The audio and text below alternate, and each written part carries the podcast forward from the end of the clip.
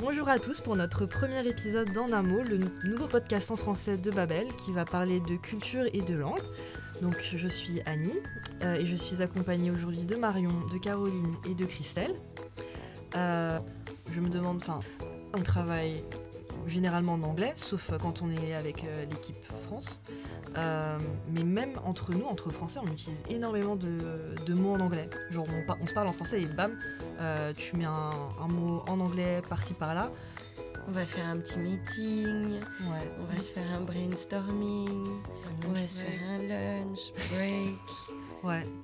Et pourtant, euh, enfin, je sais pas, pour moi c'est tout, naturel et je me demande si en France, euh, si vous en France, vous qui travaillez en France ou dans un pays francophone, vous utilisez aussi des petits anglicismes euh, au travail avec vos collègues, quand vous allez faire votre petite pause café, que vous soyez en meeting, en réunion ou pas.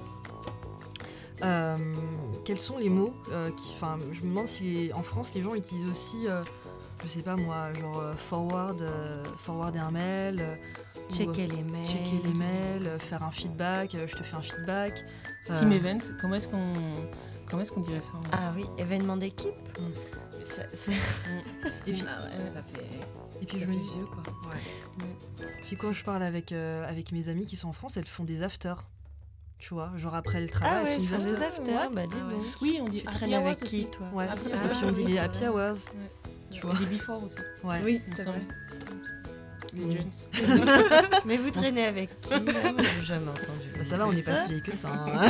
Arrêtez de c'est des mots qui sont passés dans le, dans le, langage courant. Si je me trompe pas, si je ne me trompe pas, l'Académie française sort régulièrement des updates justement sur ce genre d'anglicisme qu'il faudrait euh, ne pas utiliser et remplacer par un mot bien franco-français. Mais personnellement, ça me paraît parfois euh, complètement à côté de la plaque. Je ne sais pas si comment, comment, on dit front desk, mais c'est quelque chose de complètement improbable. bureau, bureau de. Je sais même plus. Je me rappelle juste une fois, en parlant de l'Académie française, j'ai cru lire quelque part qu'ils avaient essayé de, de, traduire le mot hashtag euh, je me rappelle plus de la traduction, mais je sais que ça paraissait totalement démodé, alors que c'était la peine de sortir, d'être créé. Et euh, totalement à contre-courant, euh, parce que personne en France n'utiliserait autre chose que le mot hashtag pour parler de, ce, de, ce, de, ce, de, cette façon de communiquer et de, se référencer sur les, réseaux sociaux. Et c'est vrai que parfois il faut peut-être vivre avec son temps et accepter. Oui, je suis d'accord. L'introduction de mots anglais, qui n'est pas forcément une menace pour euh, la langue de Molière. Je suis d'accord. Et puis, et puis le français, euh, il a aussi son influence. Euh, il a eu aussi son heure de gloire. Mais par exemple, j'ai découvert il n'y a pas longtemps, ça a été presque une révélation. Je lisais un livre et je, je, vois le mot flirter écrit, mais F-L-E-U et non pas F-L-I. Donc là, je, je, reste pantois. Je me dis, mais c'est pas possible. Euh, donc je suis vite allée voir, euh, je suis vite voir sur un dictionnaire étymologique, dans un dictionnaire étymologique, et effectivement, il, est possible que l'origine du mot flirter que nous on utilise couramment et qu'on pense venu de l'anglais, il est possible que ce mot anglais vienne lui-même d'abord du français, parce que flirter, ça voulait dire, ça venait de compter fleurette, faire la cour. Ah. Donc les Anglais auraient récupéré le mot, ils l'auraient anglicisé à leur manière en changeant, en modifiant l'orthographe pour la prononciation. Et nous, on l'a récupéré ensuite euh, plus tard euh, tel quel dans la langue française. Mais finalement, on voit bien que le, processus de récupération, d'intégration de mots étrangers, etc., c'est aussi quelque chose qui permet de faire vivre la langue et qui nous permet aussi de... Enfin, on n'a pas besoin de... S'il y a un mot qui est parfait pour, pour décrire telle expérience, pourquoi... Euh, euh, pourquoi ne pas simplement le récupérer et se l'approprier? Il n'y a pas de.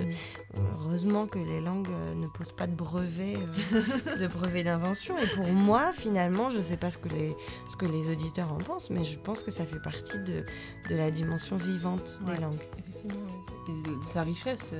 Ouais. Je pense que si le, français accepte, si les, jeunes d'aujourd'hui n'iront pas s'encombrer des, des, mots prononcés par, par des personnes un peu plus âgées pour décrire des expériences qu'ils vivent euh, maintenant. Euh, je pense que ça, ça ne fait que- que- qu'améliorer et embellir euh, la langue française quand elle accepte qu'elle est parlée par beaucoup de gens à Mhm. travers le monde et que toutes ces personnes-là sont maintenant interconnectées euh, grâce à Internet. Et, euh, on peut tous se skyper. Et... C'est tellement plus facile aussi de, parfois d'utiliser les mots en anglais. Tu, tu dis en un seul mot ce que tu dirais en français en, avec toute une phrase. Quoi. C'est vrai. Par exemple, je pense au mot feedback, euh, qui est beaucoup plus simple euh, d'emploi que euh, de dire en une phrase je reviens vers toi ou je sais plus comment tu disais, je, Je te fais un compte rendu. Ouais. Ça paraît un peu, un peu plus lourd. ouais. Un peu pompeux, oui. Donc du coup, euh, on va clore ce premier épisode d'aujourd'hui. Je pense qu'on est tout d'accord pour, le- pour dire que la langue française évolue avec l'anglais, mais aussi avec d'autres langues. D'ailleurs, si vous voulez nous, euh, nous écrire pour partager avec euh, nous vos expériences, Vos, Euh, vos anglicismes. vos anglicismes, effectivement, Ou nous dire que on tue la langue française. ou alors tout simplement peut-être nous proposer des sujets pour de prochains podcasts, n'hésitez pas à nous écrire à en un mot, en toutes lettres, at babel avec 2b.com. Merci de nous avoir écoutés. Rendez-vous la semaine prochaine. À la À prochaine. la prochaine, salut